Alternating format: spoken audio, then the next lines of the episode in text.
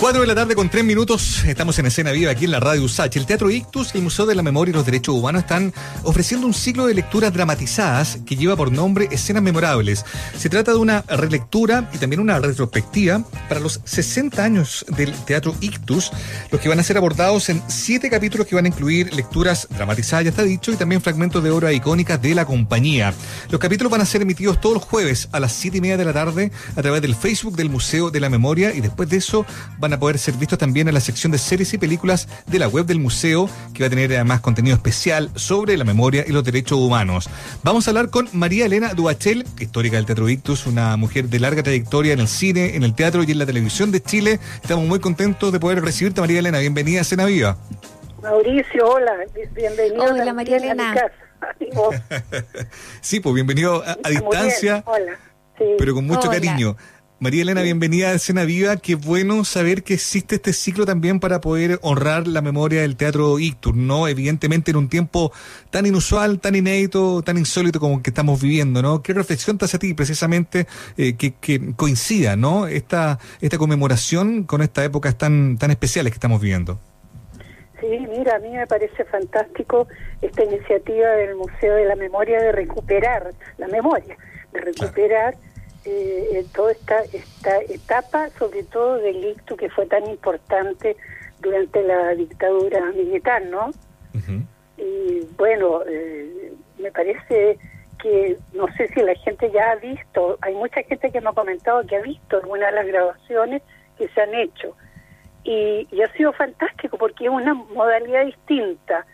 Se han tomado escenas, por tú, de, de, de obras que han sido importantes en el ictus, pero que Hoy día, en una lectura dramatizada, la realizan actores que no son de ictus, dirigido o por la Paula Charismo, que para, para poder hacer la escena.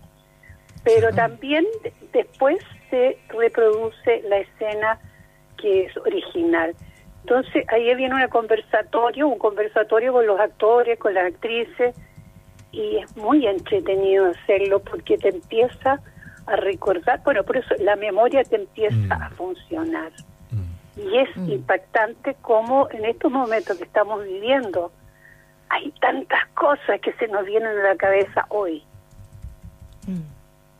Como, como cuáles, eh, María Elena, en lo particular, para ti, eh, que, que, son también necesarias también de compartir con, con un público que, que, que la verdad es que ha sido súper fiel también al Teatro del Ictus y a la Sala de la Comedia? Claro, bueno, mira, hay, muchas cosas. Imagínate la situación que se está viviendo con los teatros hoy día. Ah, que, es impresionante. Lo que se vivía en la época de la dictadura, que era la famosa censura, tú tenías que presentar una obra al Ministerio de Educación para que te dijeran si era cultural o no era cultural. ¿Te fijas? Era, era impresionante. Y ahí voy a contar una anécdota de Julio Jung, que un día fue al ministerio y le dijo, ¿me podrían decir qué es lo que ustedes consideran que es cultural? Claro, porque el otro día, el otro día leí que la María Mari Pepi Nieto, la bebé, es escultural. Entonces, ¿qué, es cultural? Bueno, fue, ¿para qué te digo? Qué bueno. es cultural, obvio. sí, es cultural, ¿por qué nosotros no? Así era, bueno, había que, tener, había, había, que, había que tener humor, ¿no? Sí, Sí, para poder resistir. Bueno, el ictus es un poco clave su, sus obras. Hoy, hoy me pasa también de que no hay ningún apoyo de nada para la gente del teatro en general, sobre todo la gente que tiene salas, compañías, que hoy día es un desastre lo que está pasando y que, y que, y que, es terrible porque eh, hay que continuar, ¿te fijas? Entonces hay que ver qué es lo que se va a hacer porque no hay ayuda ninguna. Claro, en esa época había que ir a, explicar, a preguntar al, a la autoridad qué consideran que era cultura. Y hoy día quiera preguntar también qué consideran que ayuda, digamos, ¿no? Porque evidentemente hay muchos que también levantan la voz y dicen, en realidad en esta época súper compleja, donde hay una afectación muy evidente en el, en el rubro, en la cultura, pareciera que la asistencia del Ministerio de la Cultura es bien insuficiente. ¿Cómo lo has visto tú? ¿Hoy día? claro, a partir de esta coyuntura. Yo pensé que cuando íbamos a tener un Ministerio de Cultura iba a ser mucho más abierto, al revés. Hoy día es cerradísimo, no hay aporte ni... Yo creo que yo creo que este gobierno en general no no les importa el teatro, no les importa la ballet, la música, etcétera, etcétera, no, no la, pintura, no, el arte en general no les produce dinero, ¿te fijas? Mm. No es mercancía que, que hoy día tú pongas ahí arriba billetes, pero es una, una mercadería maravillosa que te produce mm. cultura, te produce el pensar, el saber por qué estás en este mundo, ¿te fijas? No hay. María Elena. Sí, estamos conversando con María Elena Duachel, eh, tremendaza actriz de cine, teatro y televisión, eh, que nos eh, hace recordar y, nos vincula, ¿no? Eh, lo que lo que sucedía con el ictus en dictadura y estas preciosas obras que ahora llegan también a la, al, al, Museo de la Memoria a través de su Instagram, a través de sus redes sociales también. ¿Cómo ves, a propósito de lo que estás criticando también, ¿no? que ¿Es posible todavía generar espacios eh, para compañías? Eh, ustedes lo han logrado durante mucho tiempo, pero hoy esta semana me he enterado, por ejemplo, de, que hay compañías más jóvenes que, no pudieron resistir. Por ejemplo, la niña horrible eh, que, dijo, ya, hasta aquí llegamos, no podemos sostener un elenco tan grande. con la experiencia que ustedes tienen, ¿no? Y dada la situación en la que vivimos de crisis, es, es un tema cuando, cuando empiezan a desaparecer lógico, o sea, van a tender a desaparecer muchísimas compañías que no se van a poder mantener, obvio. Es decir, ¿cómo? ¿En qué forma? ¿Te fijas? Si no hay apoyo, no hay ayuda, eh, no, no, no, no pueden sobrevivir. Y mantener una compañía, y el Ictus bien lo sabe, es un duro trabajo. Y lo ideal de todo grupo de teatro, lo ideal para poder crear, para poder producir, para poder pensar, es tener un espacio. Es un lujo, de acuerdo, pero hay que pelear para tenerlo. Mira tú como lo que ha pasado, el mismo Castro Alfredo la otra vez agregaba que, que estuvo a punto de, perder su, su sala. Te fijas, con todo el sacrificio, con todo y con toda una carrera que lleva de, encima, con una experiencia increíble, un tipo fantástico el teatro, y, está, está en ese problema que no puede mantener, no tiene sala. Mm. Sí, pues bien, es bien insólito, es bien, bien, bien, bien difícil de creer, ¿cierto? Oye, María Elena, ¿por qué no nos cuentas entonces, tomando en cuenta las cosas que sí se pueden hacer, afortunadamente, ¿no? Por ejemplo, este ciclo, ¿por qué no nos cuentas qué es lo que va a pasar el 20 de agosto cuando revisen la obra? Esto no es un testamento, entiendo que también está la Emilia Noguera, estás tú, está la Paula Charín. Cuéntanos eh, cuál es el, sentido especial de rescatar esa pieza en particular.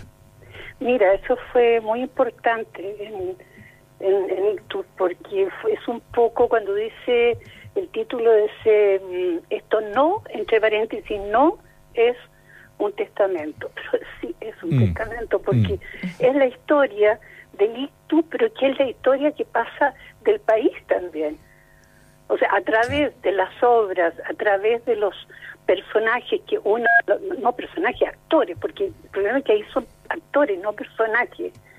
Te fijas que fue muy difícil entender esa historia que ya no éramos personajes, éramos nosotros, con nuestras vivencias y contar todas nuestras nuestras nuestras eh, nuestras historias de exilio, nuestras historias de, de quedarse en Chile y y, y, afrontar eh, la dictadura, nuestra historia de dolores, de pesares, te fijas, era muy mm. importante cerrar un ciclo de, esa historia. Pero a la mm. vez, a través de las personas o personajes que estábamos en el escenario, pasa la historia de Chile. ¿Te fijas? Pasa, pasa el exilio, pasa el, el, el horror de los derechos humanos, lo que sucedió en la dictadura, pasa el, todo, todo, todo lo que, lo, a través de, la historia de Chile de esos años. Entonces, súper, súper increíble cuando tú la ves. Eh, yo no le, no la he visto toda, no he sido capaz de verla toda. Pero cuando tú la ves, eh, tú dices, pero ¿cómo? ¿Qué, qué maravilla más grande? Mm. Qué, qué suerte de haber vivido esa época también, que fue terrible pero haberla vivido, ¿te fijas? Es una maravilla. Entonces, ¿qué es lo que pasa? Que acá entró la, ¿cómo se llama? La Emilia Noguera, una de las escenas de la hija, de la que, que, que la hacía la Paula, yo siempre dije, ¿sabes qué? Que va a ser difícil que alguien monte esta obra sin ser los personajes o las personas, sin ser el Pepe Sical, sin ser el Roberto Poblete, la Paula, yo. Y cuando vi esta grabación, yo dije, no, pues, fíjate que le creo a la Emilia Noguera que era, que era la Paula Charín, ¿me entiendes? Mm. Entonces, muy extraño, muy extraño. Pero en todo caso, eso es una suerte de una escena, pero no es la obra. Y el teatro no es en la televisión, el teatro es en la sala. Sí, pues, es a la espera de María Elena. De alguna manera, esto es un, un, pequeño bocado eh, de memoria, de historia eh, y, de alimento para el alma y, ya volveremos a encontrarnos en sala también. María Elena Dubachel nos está acompañando y yo te quiero llevar para otro lado también, porque además de este tremendo momento que nos van a ofrecer como Ictus con el Museo de la Memoria, eh, también sabemos de, de, tus proyectos como actriz, que estuviste en historias de cuarentena. no sabemos si tienes otros proyectos más por ahí, ahí nos puedes contar también, pero pero este personaje que encarnaste ahí en Historia de Cuarentena fue muy, muy especial, conmovió bastante también eh, en torno a la discusión de, la gente de eh, adultos mayores, ¿no? Eh, ¿qué, te pareció a ti? ¿Qué, ¿Qué retroalimentación te llegó también a propósito de lo que generó ese personaje? Mira, a mí me, me gustó mucho porque era un personaje que tenía vida, que tenía carne, que tenía alma. Era un personaje muy reconocible hoy día en las adultas mayores. Eh, que está constantemente con, con el miedo, con, con lo que está pasando, con, con el terror de, lo, de, de, este virus espantoso, pues está eh, totalmente vigente, un personaje muy muy rico, ese, cosa que cuesta a veces la televisión tener. Significa que sea realmente un personaje de carne y hueso, no no una, una un arquetipo de, ¿te fijas? A mí me gustó mucho ese trabajo y conectarme con el Melo fue fantástico, porque la primera vez yo decía, ¿cómo voy a dialogar a través de una, de una pantalla? Si no lo tengo al lado por la máquina, ¿cómo lo voy a hacer? No sé qué me va a pasar. Y de repente, las instrucciones del director, por supuesto, de Alemparte, que es un 7, y de, de la Kena Rencoré, que estaban ahí con, con, en el encuadre del, del, del, televisor y decía, mira, esta escena es tú, tú, tú, tú, así que tú hazla como tú deseas hacerla y ese es un placer. Y fue una conexión perfecta, claro. Te fijas que ojalá las teleseries fueran iguales. claro. Pero y este en particular, hay que decir, María Elena, eh, este experimento, la historia de cuarentena le hizo mucho sentido a la gente y, y, fue, creo yo, también premiado con buena audiencia y era una de esas cosas que van surgiendo en un momento tan especial como el que estamos viviendo y que también permite, ¿cierto, María Elena?, de que mm, se conmemore los 60 años del Ictus con estos capítulos que van a ser emitidos cada jueves a las 7 y media de la tarde a través del Facebook del Museo de la Memoria. Son escenas memorables. La del 20 de agosto va a tener que ver con Esto no es un testamento, donde va a estar tú también como como lo decíamos con la Emilia Noguera y con la Paula Chatín. Muchas gracias María Elena por haber sido parte de esta conversación y vamos a estar muy pendientes también de todas las otras actividades que se vinculen precisamente con esta con esta celebración de los 60 años del Ictus, ¿no? Mauricio, eh, Muriel, yo agradecida de parte del Ictus de que ustedes se preocupen de esto que es tan escasa nuestra mm. nuestra nuestra manera de, de producir propaganda para que lo vean Fija, y la radio es un vehículo para mí más importante que la tele. Porque la gente dice, oye, pero ¿cómo? Si yo voy a un negocio y está prendida esta radio. Y escucho la radio y trabajo. Pero el, mucho más, se ve mucho más que la televisión. Para mí la radio es un, es un maravilloso medio de difusión. Exactamente, nosotros también lo queremos lo queremos ocupar bien y como dice la Muriel, para eso estamos. Así que te mandamos un abrazo muy grande, María. Un abrazote. Gracias, muy Muriel, bien. gracias, Mauricio. Y Chao. de nuevo. Chao, gracias. Adiós, gracias.